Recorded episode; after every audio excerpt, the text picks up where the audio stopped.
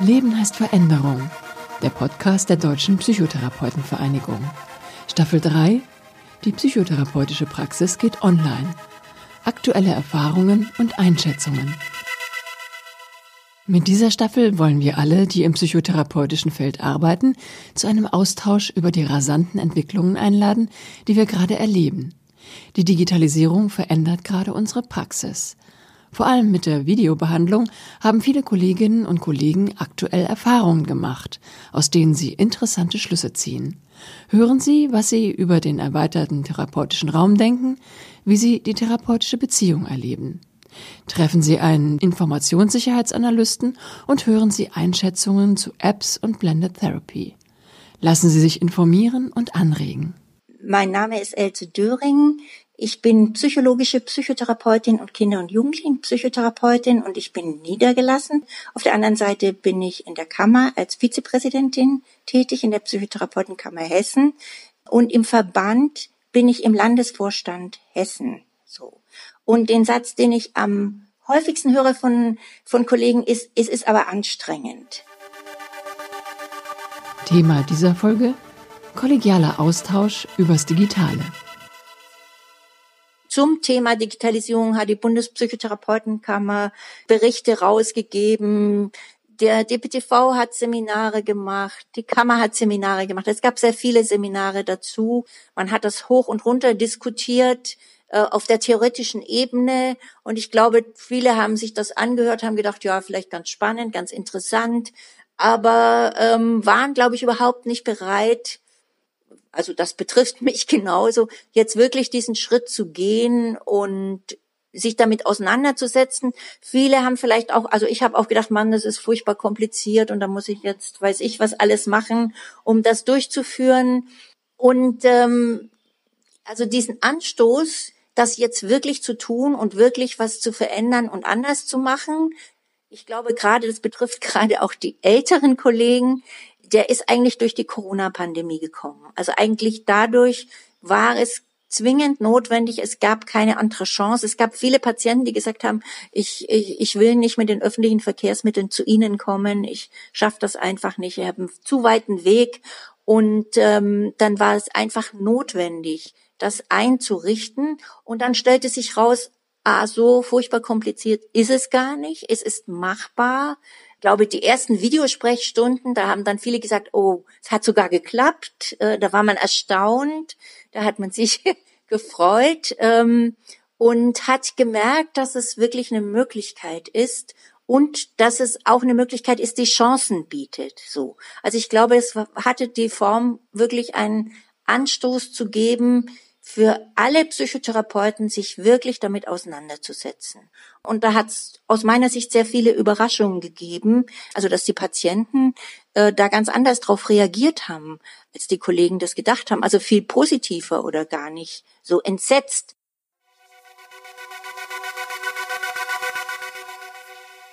Ich mache viel Supervision, natürlich auch über Video. Da ich in der Kammer bin, da haben wir eben auch Webinare gemacht, also jetzt geradezu Videositzungen. Und da gab's und auch wenn wir jetzt irgendwelche Newsletter schreiben, wo das Thema relevant ist, da gibt es ganz viele Rückmeldungen von Kollegen und Kollegen und also sehr, ich würde mal sagen, sehr engagierte Rückmeldungen. Ich überlege gerade, mit wie vielen Kollegen ich gesprochen habe.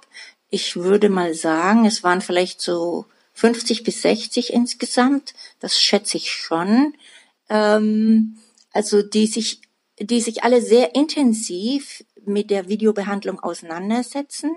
Ich würde es, ich würde es in zwei Lager teilen und dazwischen gibt es vielleicht so eine so eine Mittelzone. Also die einen sind ähm, vehement dafür oder finden das durchaus auch positiv, finden das eine gute Möglichkeit und eine Bereicherung und die anderen sind aber genauso intensiv dagegen, sehen die therapeutische Beziehung in Gefahr und zweifeln dann sogar an der Wirksamkeit von Videotherapie, also von Online-Kontakten. Die vehementen Gegner würde ich sagen, das sind vielleicht so fünf bis zehn Prozent, aber die sind sehr vehement. Die Befürworter, würde ich sagen, also die jetzt so sehr, die sehr positiv sehen, das würde ich jetzt vielleicht mal so als, als zehn Prozent sehen und dazwischen würde ich jetzt mal den Rest so einordnen, so.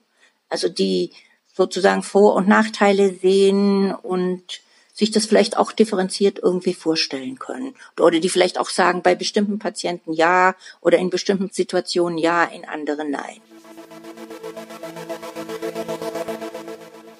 Dafür finde ich auch nochmal ganz interessant die Umfrage, die habe ich mir nochmal angeguckt vom DPTV, die der DPTV gemacht hat, dass überhaupt eigentlich 95 Prozent aller Kollegen überhaupt erst jetzt äh, in der Corona-Zeit überhaupt damit angefangen haben, Videotherapien zu machen. Also ich im Übrigen auch. Also das trifft mich genauso. Also das heißt, ein ganz geringer Prozentsatz hat das überhaupt vorher gemacht.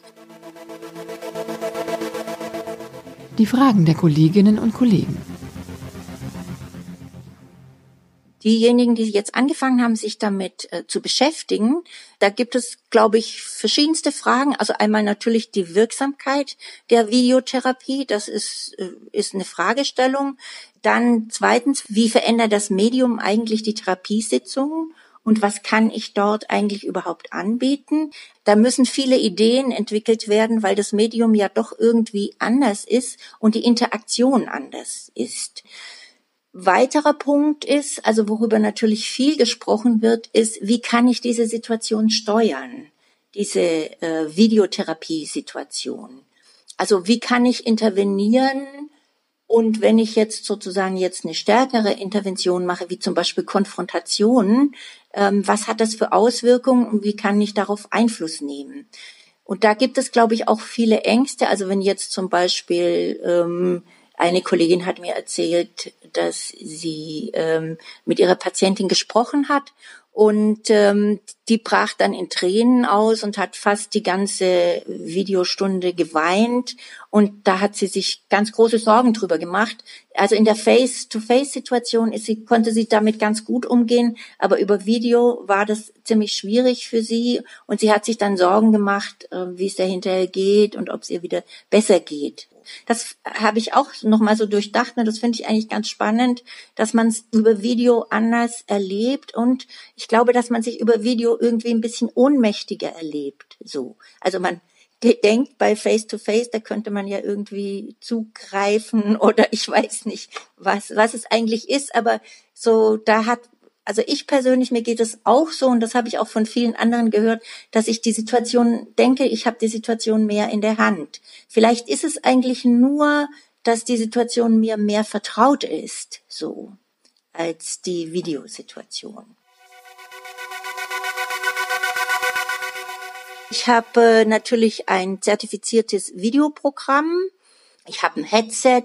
Ja, in meiner Praxis habe ich dann meinen Laptop stehen und und die Patienten rufen mich dann an. Bei mir sieht sie dann eine Wand mit mit einem Schrank dahinter sozusagen. So sieht es nämlich in meiner Praxis aus. So was ich eigentlich ganz positiv fand, ist, dass ich mehr Abstand zu den Patienten habe. Also gerade bei solchen Patienten wo, wo man vielleicht zu eng, also wo, wo im, in Face-to-Face-Kontakt die Beziehung vielleicht zu eng wird oder ich zu nah oder zu, zu empathisch mit dem Patienten bin, da finde ich, macht Video so einen ganz guten Abstand. Das gibt mir so die Möglichkeit, ähm, ja, mehr sozusagen zu gucken, wie geht's dem Patienten, wie, wie reagiert er auf bestimmte Interventionen. Das habe ich als ganz positiv empfunden.